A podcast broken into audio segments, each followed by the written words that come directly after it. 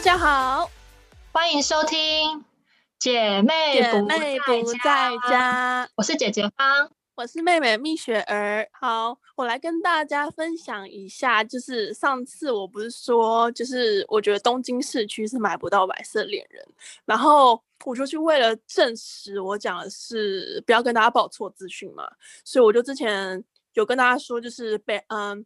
在有乐町这个地方，它有很多的物产馆，就是卖土产的地方，所以我就搜寻啊，真的有北海道物产馆，所以我就是礼上礼拜六的时候，我就是专门为了去证实，所以我就跑到有乐町去那个北海道物产馆，但是很可惜的，他没有卖白色恋人，所以我就为了要去买到，所以我就实行了我的快速羽田机场来回东京。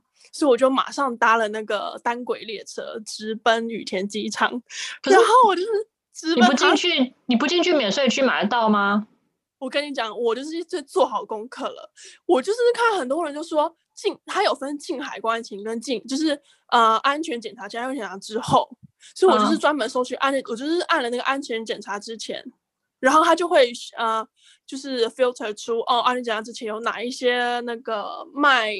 卖伴手礼的地方，嗯，所以我明明就就是还有一些什么叫做什么 Sky Blue 还是什么 NA 的卖土产的店，对，然后我是有搜寻关键字说羽田机场白色恋人是有的，而且它是羽田机场其实有三个航厦，第三航厦是国际航厦，然后一二航厦是国内航厦，然后第二航厦是 NA，然后第一航厦是 JL，然后。我就去了，因为它第三航厦目前是关闭的，所以我就没有去了，因为没有人要飞国际了吧，我猜。所以他不，我不是说机场关，我不是说航厦关闭，是说航厦里的呃贩卖区是关的，所以我就没有必要去第三航厦了嘛。所以我去了一跟二，然后我每一间的物产店，就是土产店，我都搜了，嗯、时间很多哎、欸。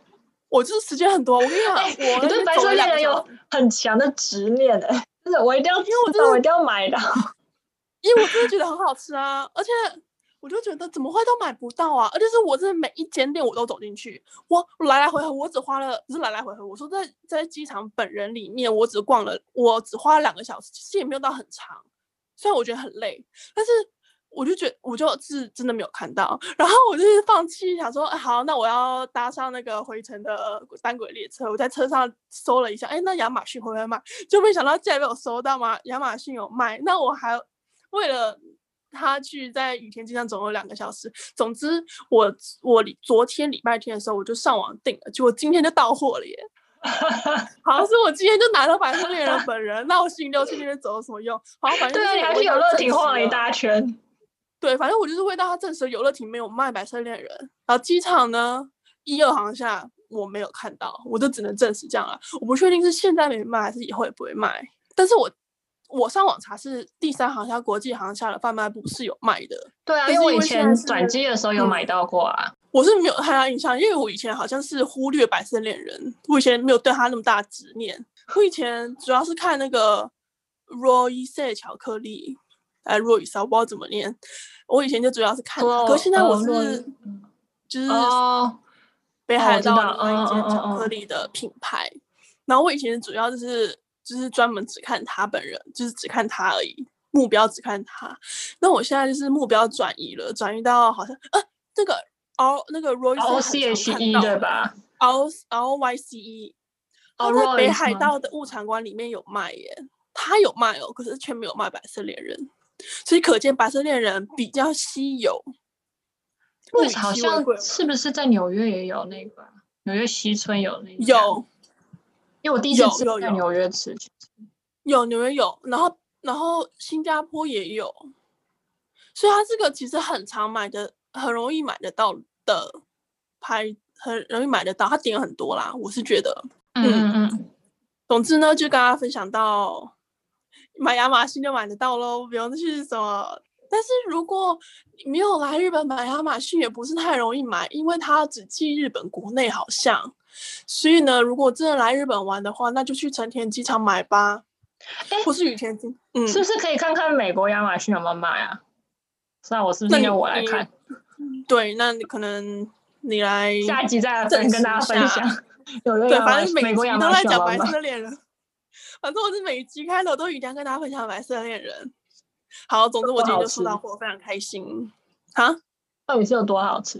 因为我真的觉得很好吃。因为我之前有跟我记得我第一集就有讲过，还第二集就有讲过，我不喜欢里面的馅是咸的，因为啊，很多的巧克力它中间包的是 cheese。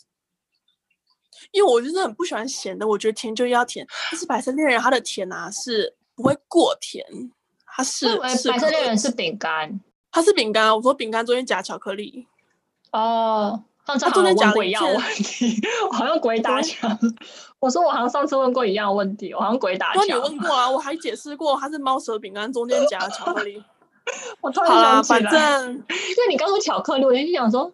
不是饼干吗？为什么又变？因为我都把它重点放在 中间的巧克力哦，它就是巧克力本身非常好吃，就是它的它呃外层的两层的那个外层的饼干其实很普通，重点是它中间巧克力很好吃。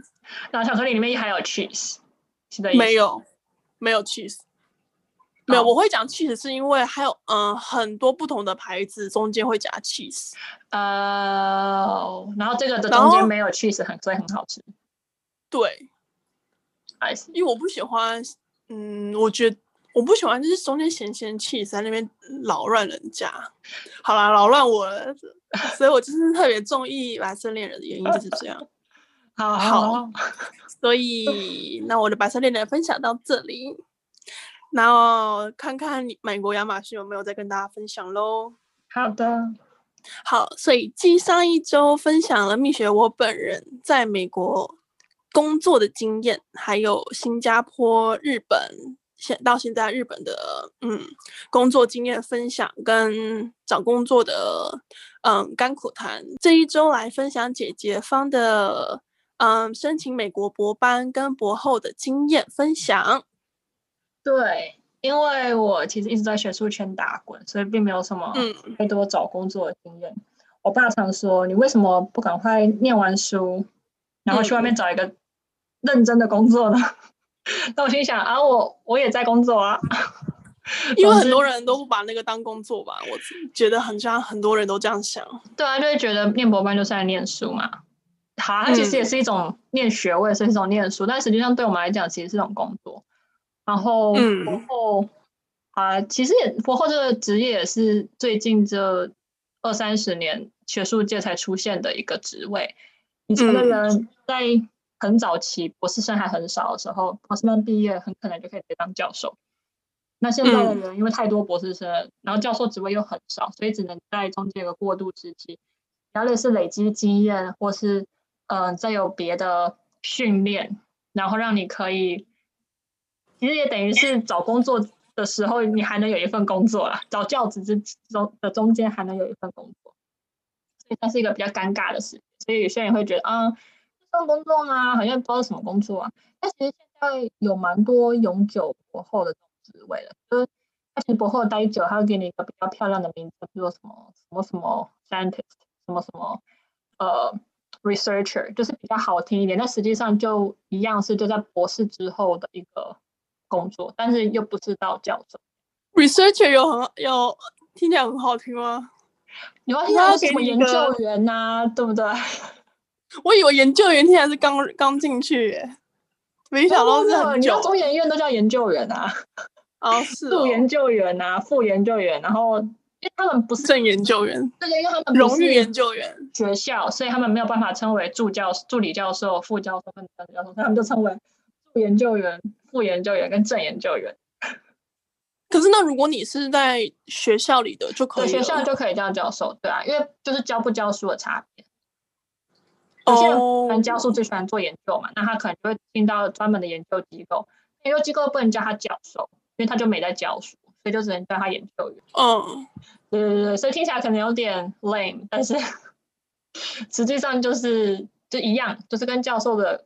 的做事情差不多，只是不教书而已。然后我今天就要来跟大家分享博班的时候，我主要是因为我大学念的是偏生、嗯、呃生化科技相关的，就是偏生物啊、医学啊那类的。但是在我申请博班的时候，我其实是申请物理系。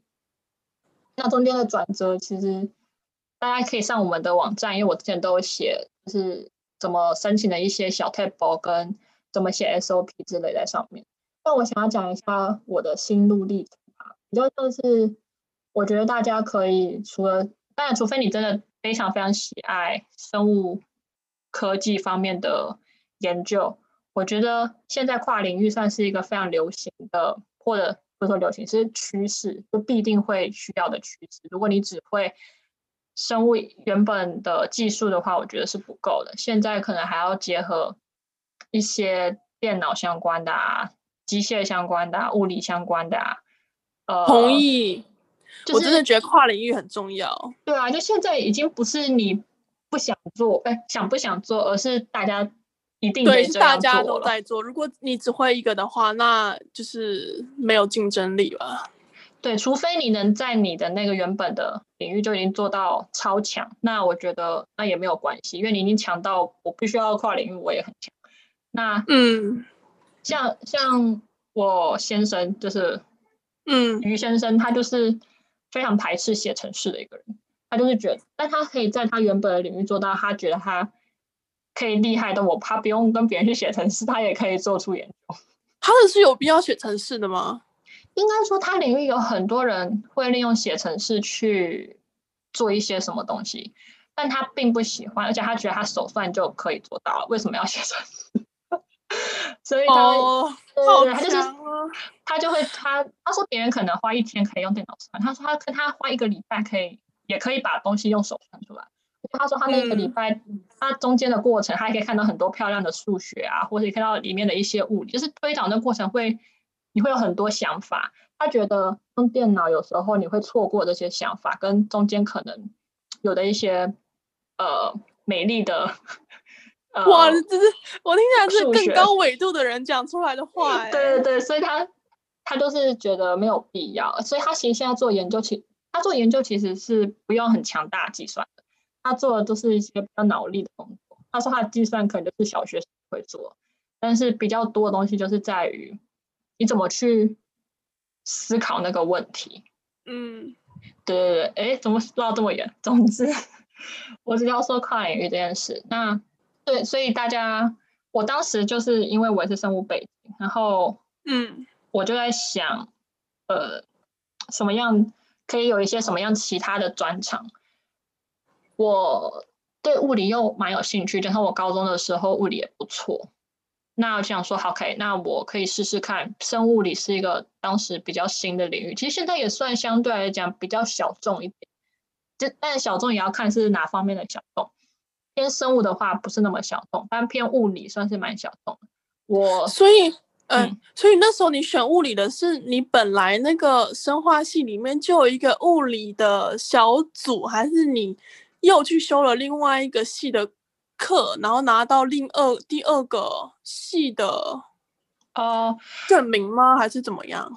就是我那时候我们系上其实有偏呃物理化学相关的课程，但是大概就一学期吧。但如果我因为我那时候想要申请的是物理系嘛，物理系它其实有一些规定，譬如说你要修满多少学分物理系相关的课。所以我就得去另外修这些课，我，所以我花了一年的时间把去把物理系四大力学都修了，还有一些数学课，什么线性代数，线性代数我好像本来大二的时候就修了，就是我本身本身就对工程数学蛮有兴趣，所以我就修了线，嗯、大二就修了现代，然后后来是去修了一些，嗯，那个 ODE 呀、啊，还有去修了呃复变函数之类的，那是在我最后一年的时候修的。所以你去修物理系的课的话，去学他们的东西，但并不代表说你毕业之后可以拿到物理系的什么什么证明。没有，就看每个学校。呃，我们学校的规定就是你必须先申请说，哦，我想要辅修这个系，或者我想要呃主另外双主修这个系，哦，然后他才会把你列入计算。但是申请那个他每个每年的名额不多，就是要看每个系开出的名额，还有去报名的人。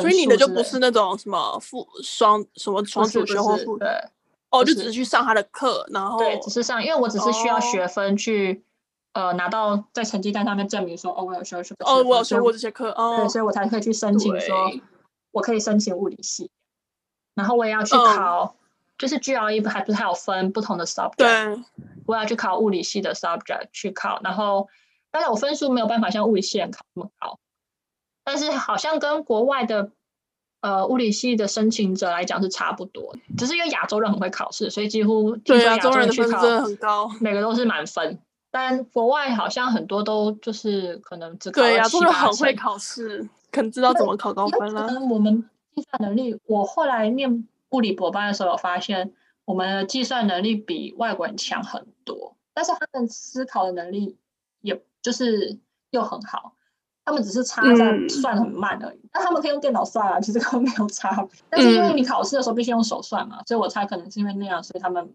成绩会比较不好，但是我觉得他们概念上其实都清蛮清楚。嗯，对。然后申请的时候，哎，刚讲到哪？对，然后所以我就必须得修一些物理系的课去补习，然后才能去申请物理系。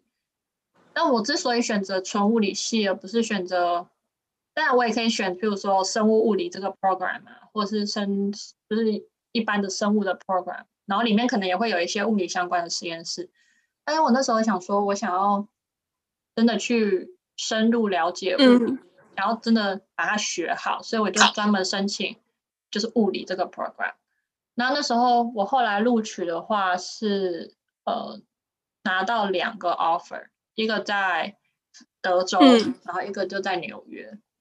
其实德州那个排名比较高，但呃，但是为什么你会选择纽约的这个 offer 呢？因为我听说他是给你四年的奖学金。对，纽约这个学校就财大气粗啦。对了，然后另外一个就是乡下啦，乡下小乡下小地方啊，你看不上眼，因为他也没给你钱。他有给两年，但是你要排名高左右，在乡下我才看不上眼，我是要去纽约繁华大都市。哎，可是我当时其实我不是很喜欢纽约，因为我曾经在交换的时候去过纽约，我就觉得纽约感觉是一个楼很高、很压迫感的地方。然后，但问题是我不会开车嘛，所以我觉得纽约可能比较方便。再加上他钱给的多，但我那时候并没有考虑到，其实纽约的物价也比较高。总之，对啊，繁华大都市哎、欸。而且其实我那时候也比较思考的是，我想要做什么样的研究嘛，所以我其实都有写信分别问两边的人，就是我有兴趣的教授。嗯，那德德州那边的教授。回复的蛮热情的，热情到我有点害怕，因为热情到就是这个老板你也觉得很合，是不是？然后他又对你很热情，然后实验室的内容，实验室也好，对，我说德州的啊，所以实验室也好，是不是？然后研究内容也很符合你心意，然后老板也热情，没有没有，热情到害怕的意思是，你知道，其实，在实验室待久的人都会知道，有一些老板太过于热情，会让你觉得他是不是比较 push。就是他可能会呃，就是、他可能、啊、对，就是其实大家还蛮，我不知道啊，可能有些人也喜欢老板 push，但我个人是比较不喜欢老板 push，因为我之前也遇过几个比较 push 的老板，但通常表现上，尤其是信件往来就已经很热情，每天都会有信件啊，或是说，哎，我推荐你看这个呀，然后我们可以讨论 project，但我都还没决定我要去，有的时候就会觉得啊，是不是有点多？然后再加，因为一般我觉得。可能就只是哦，推荐一下，讲一下实验室大概，还会到进到说我们可以讨论可能的 project，我就觉得是不是有点太 over？但有可能只是我个人过去的经验导致我比较害怕，所以选择了相对没有那么热情的纽约。对，纽约那边大家就只是跟我讲讲一下说，说哦，我们实验室的网站是这样，大概做内容是什么，你可以看一下，然后觉得哦，好像你看一下。对，就觉得还 OK。那时候看那两边，嗯，呃，他们发表的那些呃的 paper，然后就看，哎，就觉得好像其实两边都差不多，没有没有说德州那边比较特别好。而且，因为他们这两所学校会录取我，主要是因为他们两边各自有一个 center，专门在做比较偏生物相关的研究。所以我猜，就是为什么其他的 没有录取我，因为呃。我毕竟不是要做纯物理的研究，嗯，然后，呃，但是我想问一下，嗯、当初你有投了几间？十间、十二间之类的，我有点不太记得，好久以前了。十二间，十二间，然后拿到两间之类，对。那其他的就是剩下的，比如说你投了十间，那剩下的八间都是纯物理，基本上只有这两间物理或是呃应用物理，其实他们都有相关的物理研究，只是没有可能，我也不太清楚他们。大家都说录取有时候就是看运气跟，就是不知道用风吹。讲一下你投了 哪些国？你讲一下你投了哪些学校？举个例，不太记得，我记得应该哈佛。有，我有尝试丢哈佛，因为我交换的时候去那边嘛。那哈佛我申请就不是物理了，我申请的是我当时去的那个系相关的 program，但是也没有上就是了。然后我好像还有申请布朗吧，然后嗯，西岸也有一些，史丹佛、伯克莱。没有，没有 Stanford，Berkeley 好像有吧，我有点不太记得。Caltech，Caltech。没有没有申请 Caltech 哦，嗯，没有没有很多，因为你要看我是看他们每个 program 里面有没有我有兴趣的研究，所以好像并没有很多。UMass 我有申请 UMass，嗯、呃，德州大学吧，哎，麻州大学讲错，嗯、麻州大学，嗯，我在 waiting list，然后他还那时候他还写信问我其中一个呃 advisor 说，我们会有那种，因为物理系跟生物。的资格考比较不一样，物理系会有一些手写的资格考，就是讲物理知识的。嗯、然后那时候 UMass 的人就会写信问我的 advisor 说：“你觉得他会过吗？”他怕我一进去之后资格考就被刷掉。然后老板就跑来问我说：“你觉得你会过吗？”然后我就跟他说：“我不知道哎。”然后老板，所以怕你进去被刷掉，是你、就是、录取我啦。你录取是你人呢已经到飞到那里去，然后被刷掉，是这意思吗？就是他们，就比如说你入学后的第一年或是第二年，会有一个资格考，就是专门考你物理的背景。哦，我知道。对对对，哦、但生物好像就是生物没有这种考试，生物就直接是第二年年尾到第三年之间，就是考一个口头的考试。对对对。那物理系是两个都有，啊、就是有先考纸笔的，再考口头。就他会有这种担心，表示是以前才就是刷过人，因为我毕竟我不是物理系出身的嘛，然后他们就会担心说，万一录取我进来，然后我又会被刷掉，就白录取，所以他们跑去问啊。然后我其实没有什么信心啦，我也不知道这个会多难，因为我也不是物理背景。啊，没关系啊，反正最后也拿到了两个很好的喽。对啊，所以反正有地方去就行啦。总之去纽约也还，其实我当初。念博班念到两三年的时候，有后悔，想说啊，是不是当初应该选德州的学校？但后来等到我为什么？因为你不习惯霓虹灯？不是，只是因为我们系上的气氛，我觉得没有到很好吧。而且，嗯，而且老板可能当当时过得不是很顺利。所以你当初，嗯，sorry，当初就是呃，比如说拿到 offer。就是跟你联络的那个老板，就跟你就是之后指导你的是同一个老板吗？不是不是不是不同的哦，我中间还有有有选择一些，可能等下可以跟大家分享。不过等到我博班快要结束的时候，嗯、我其实又不是那么后悔，因为快结束了，当然不后悔。不是，是因为我再看看那个当初邀我进去的那个实验室，在德州那个实验室，我发现他们。这六七年我一点产出都没有哎、欸，好奇怪。因为没有你，有你就有产出。哎，很会说话，不是不是。我就想说，哎呀，还好没还好没去那个地方，万一我去那边六七年，不是，我觉得你不能这样想，哭死。不行，我觉得你不能这样想，不是哦，还好没去，他都没产出，是你有去，然后变得很有产出的。哇，你贡献真大，你要这样想。我觉得环境影响人，应该比人影响环境机会大一点。不一定哦，你你可能晋升到另外一个维度。因为我最近老高的影片看太多，你知道老高吗？大家知道老高吗？嗯、知道老高与小莫哟。对，就是 Hello 大家好，我是快走老高。高哦、就是我最近每天都在看，然后看到我觉得我自己就觉得我自己是外星人，所以我刚才说出来。对啊，所以我刚才会说是哦，不同纬度这句话，就是你老你呃，你老公于先生是来自不同纬度，他跟我是不是一个纬度？就刚才说的话，因为我最近就是老每天都快走老高，每天老高不是很爱讲一些什么很神奇的什么人类为什么要存在啊，或是什么我不知道哎、欸。对啊，然后我每天就是，我就每天都是听到那个什么尼比鲁星球，然后我亚特兰蒂斯人，然后我的大洪水。亚特兰蒂斯人还 OK 啊，我这还蛮有兴趣。古文明吗？我也很喜欢什么大洪水啊。然后我们的祖先就是外星人了，全部都是火星来的，移民来这里的。不是，好，我我知道有一些这种很神奇的猜测，但是但是我都信。所以我觉得我们的听众五岁能抬头的听众就可以继续收听。有没有五岁能抬头啊？哎，你不知道吗？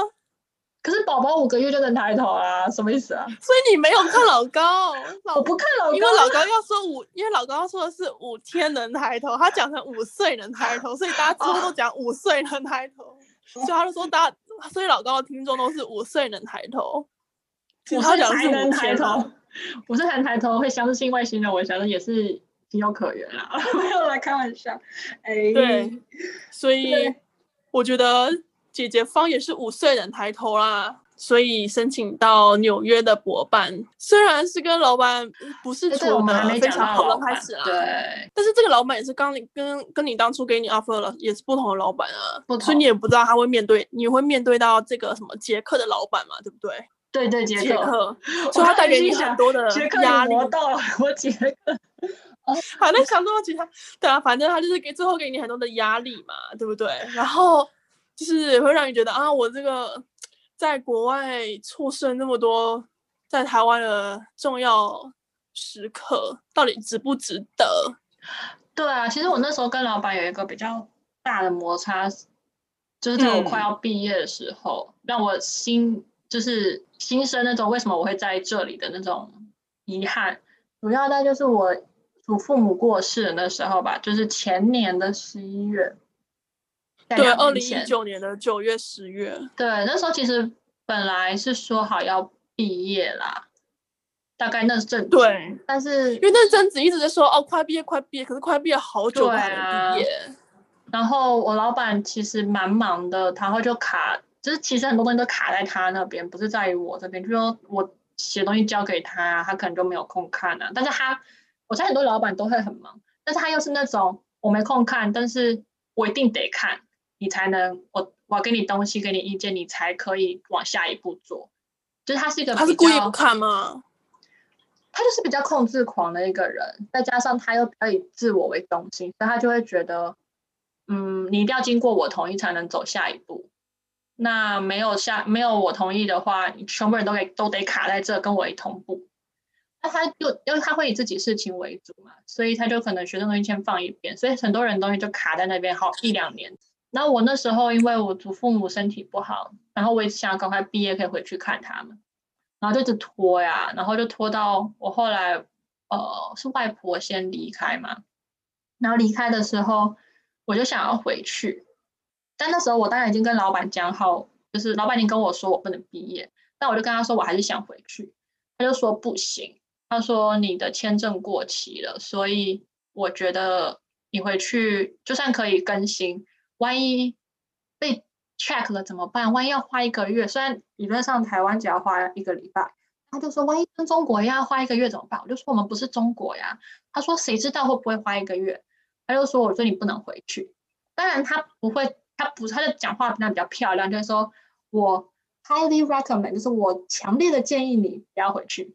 但你也知道这个 high recommend 的讲还是写信当面啊？但是你也知道 high recommend 的背后的意思就是 no。我不要，对，对我那时候就跟他说，哦，我说我还是想回去，然后他就一直缠着我，一直想办法说服我，花了一两个小时，然后我到最后都是跟他说，不，我还是想回去，然后隔天还继续找我谈说，你确定真的要回去吗？那你就 highly recommend 了吧，你就是强烈的 say no 啊，然后就在我处理这些，就是一两个礼拜之后，我外公都跟着过世了。到时候我爸妈就说：“既然这样，那就因为外公也离开了，就没有真的非得在这个时间点回去的急迫性了。”所以他就说：“那你就等我班毕业再回来。”对，我那个时候其实我真的很生气，嗯，因为我会觉得，因为我懂，嗯，我想要回去，这是我的自由啊，为什么你要干涉我？对，因为老实说，其实我那个时候人在新加坡。然后其实我就是我们外婆离开的时候，其实我有回去，但是隔没多久之后，隔三个礼拜吧，外公就走。但是那时候我也还是想快回去一次，但是我老板不准我回去，他说他说我觉得很抱歉，但是我觉得你不应该再请假回去。所以那个时候，虽然我也觉得啊，怎么我我是我家人过世，我回去应该很合理吧？为什么？难道你你的家人，我的家人就把他看得不重要吗？然后，所以我那时候其实也很讨厌我的新加坡那澳洲老板，因为他也不让我回去。对啊，我那时候虽然我在美国人的，我不知道我老板虽然不是美国人，但是我觉得在欧美人的想法里，好像直系亲属比较呃。比较比较适当的理由可以回去，在隔系就像外呃外公外婆爷爷奶奶他们好像就会觉得没有那么紧急或是什么，我不知道啊，至少至少我也不知道，就是说我看我看那个美国国家卫生院的一些就 NIH 我们拿资金的地方，它上面也是写，除非是直系亲属的过世，你才可以请假。因为我本来想打算翻那个。规则去跟老板 argue，但是我发现规则上面就是写直系，就是假设你是隔，就是爷爷奶奶或是你的孙子孙女过世的话，你也是不能够请假的，就是不能够用用到丧假这个事情。但是我猜一般的老板都会通融，只是在规定上面就是这样，所以我就没法跟我老板 argue。OK 啦，啊，反正我其实透过这件，我那时候其实蛮。我老板那时候也有说哦，如果是你看，他说像我是教授，我也不能随时离开啊，我还是有课要教啊，所以什么什么，我心想说那是你的决定，跟我什么关系？总之，我那我从这件事情，我希望提醒大家，就是选老板其实真的很重要。我猜大部分念完博班的人都会提醒，要念博班的人，最重要的是选择一个好相处、跟跟你的频率跟价值观接近的老板。对啊，毕竟要跟他一起六七年呢、欸。对啊，你必须就即便好价值观或什么平均不决定也没有关系，但至少要是能沟通跟彼此尊重。对啦，又不是要当好朋友，但是至少要能沟通，因为你们毕竟要一起工作。我觉得能当好朋友是福气，但是至至少要选择一个不会让你觉得痛苦啊、嗯、想自杀的忧郁症的。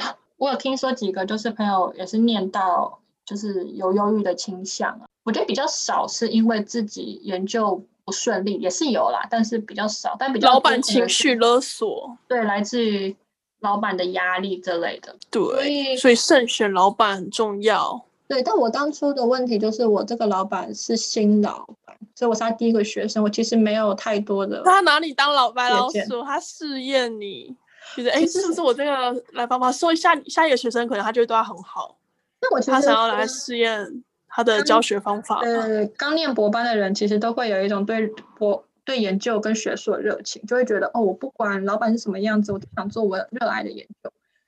当然这也是没有说是错的，但是我觉得那时候就很有可能你会被一股脑被你的热情所蒙蔽你的双眼，所以你就没有办法看清楚这个老板是不是一个值得跟的人。所以我中间其实有跟老板提过一次，我想要离开实验，虽然他也是强力的慰留嘛，不然对他来讲，record。太好，怎么一个带学生就跑掉之类的。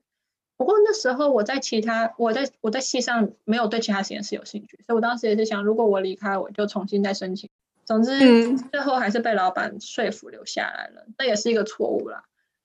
反正就是一直到了比较后期的，才慢慢觉得，嗯，其实当初是不是离开会比较好？但你都已经走到最后，也没有太多可以后悔的地方。但是如果当初你真的离开的话，你是重申请还是你想哦，那就回台湾工作？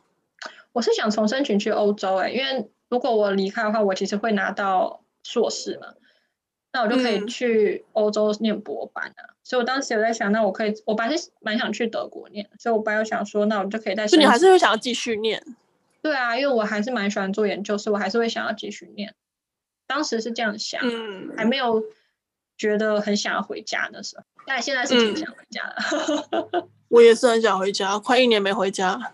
我觉得慢慢练到后面，你会慢慢越来越清楚学术圈是个什么样子的地方，跟你人生想要往哪里走。有些人还是会继续追求学术，但有些人可能会慢慢觉得好像，嗯，嗯，生活选择生活跟生活的人更重要。啊，这是后话。总之。嗯，呃，对，我觉得选博班老板蛮重要的，所以我觉得第一个要选是好的老板。那好的老板里面，我觉得大家可以去看看我网站上面有写，我也写了一篇，大家可以怎么样选老板。我我觉得，呃，选有名的老板其实也蛮重要。这件事我年轻的时候，年轻没有想过，嗯、我觉得不重要，自己有兴趣的比较重要。但后来发现，其实有名的老板其实能够带给你的 benefit，呃，嗯、更多，就在你之后往后的人生里面，就是即便你要留在学术圈也是，就是他们很看你博班老板的名字，所以如果他是有名的人，嗯、对你之后找不管是业界找工作或是在学术圈找工作都比较有帮助。但是你当时的老板是有名的吗？哎，不是啊，他不就新老新老板嘛，他怎么会有？新老板就不会有名吗？说不定他的什么研究很有名。嗯，在我们这个这一行来讲，通常有啊，有名的老板一般都是老的，中年也有。但我老板刚好不是有名的，我现在老板算 OK，蛮有名的。是哦，现在的老板算是人非常好，我觉得。然后，呃，做的东西也很有趣。也算是这个领域里面有名的人，Lucky。对对对，我觉得重点是他人很好，这点我觉得非常感恩。那博后，所以我那时候找博后工作的时候，就特别选，我一定要找一个好的老板。嗯、就研究内容可能并不一定要百分之百是我非常想做的，但是老板人一定要好。所以我那时候就会观察实验室，就是去面试的时候会特别。嗯大家都会跟实验室里的人聊天嘛，这是必然的。如果你去到一个博后面试，却不让你跟实验室的人聊天的话，那你千万别去。就表示，对，就表示他没有想要让你跟实验室里的人交流啊。第一就是他可能觉得交流不重要，那当然不好嘛。第二个当然就是可能是他怕交流，那些人会说他坏话，那当然也更不好嘛。什么东西？哎，因为像我们是我以前博班实验室的时候，只要有人来我们实验室面试，我们都会跟他说，嗯，不能直接的讲，但是我们会旁敲侧击的告诉他，其实我们实验室不好哟，别来。那就是说，那你当初为什么选？当初因为当初你不知道，博班没有办法。博班其实你到达某一个。呃，你就有一个成成成本在那里，就是你可能花了四年，你可能这两三年就可以毕业，有一个成本在那里，很难离开。但对国会来讲，其实他们是一年一年签的，所以我们当然很有机会可以告诉他们不要来。就像有时候我们博班有新的博班生想进来，我们也会叫他们不要进来。就是当我们已经在里面的时候，我们很难出去，所以我们就会尽量让外面人不要进来。哎，这里我也想要分享一个东西，就是你刚刚说什么，就是老板怕你在就是说他坏话，这我也要分享一下。啊、就是我之前在新加坡工作，那个澳洲老板也是，就是还就是直他什么，他就是会怀疑人家在背后说人家坏话，所以他就是从会呃我们的总部是在香港，所以他有时候会到新加坡我们这个分部来出差，所以他每次飞过来的时候，他就跟我们说，就是午餐时间千万不要一起出去吃饭，因为他觉得你们会在背后说他坏话。虽然我他都猜对了啦，但是 你不觉得这样很奇怪吗？就说你们中午不一起吃饭，这照理是说哦，中午大家联络感情，大家一起出去吃饭。可是他会说大家不要一起出去吃饭，因为他疑心病就是重。你怎么知道他就是怕你们？我不知道是别人跟我说的，哦、是别人是其他的同事，资深同事。因为我那时候进去是超级菜嘛，而且新加坡人讲话我也听不太懂。嗯、然后我就是新加坡人就是跟我讲话，然后我就。仔细听啊，他是跟我说，呃，老板叫我们不要一起出去吃饭，所以我们就是 某一个人在下面先去等，然后再再分开来，但其实一起吃饭。哎、欸，真的很很很无聊，他管别人要不要一起吃饭，要不要管别人要上厕所？那时候我就对澳洲人印象很不好。对，对，我们其实也不应该开地图炮说，哎呀，这些国家都是以偏概全，但是。对.没错，我不能这样以偏概全，但是我的经历就是这样，我只是讲一下我的经历对跟我的想法，我没有说澳洲人就是这样哦，只是那个澳洲人最能抬头的澳洲人，不要恨我。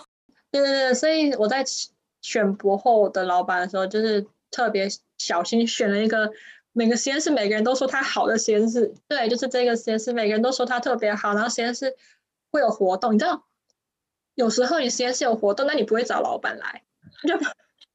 但这个实验室是他们有活动，他们也会找老板来，就表示他们很喜欢老板参与他们的活动。这是一件，这是个很好的 sign，就是表示老板可以打得进学生圈子，同时大家也不讨厌老板，嗯、所以我就选了这个实验室。那至今的经验都很不错，嗯，真的选到好老板，人生是幸福的，人生是彩色的。对，但是其实你选你在挑到这个老板之前，也不是你说你你申请就有回音的，这中间还有，嗯、你也需要靠你博班的老板写一些推荐信，还有博班的 advisors，就其他的 thesis committees 是什么？我不知道翻译叫。呃，论文的口试委员，他们也要帮你一起写推荐信，嗯、你才他们就是要看推荐推荐信才会决定要不要让你来面试嘛，嗯、或什么的。好，所以这一集我们聊到了解解方，嗯、呃，申请美国博班，还有如何选择美国呃博班老师，还有实验室的心得与技巧。下一集我们要来聊聊，嗯、呃，博班毕业之后有哪些选择呢？还有申请博后的经验，那我们就下集再见喽，拜拜。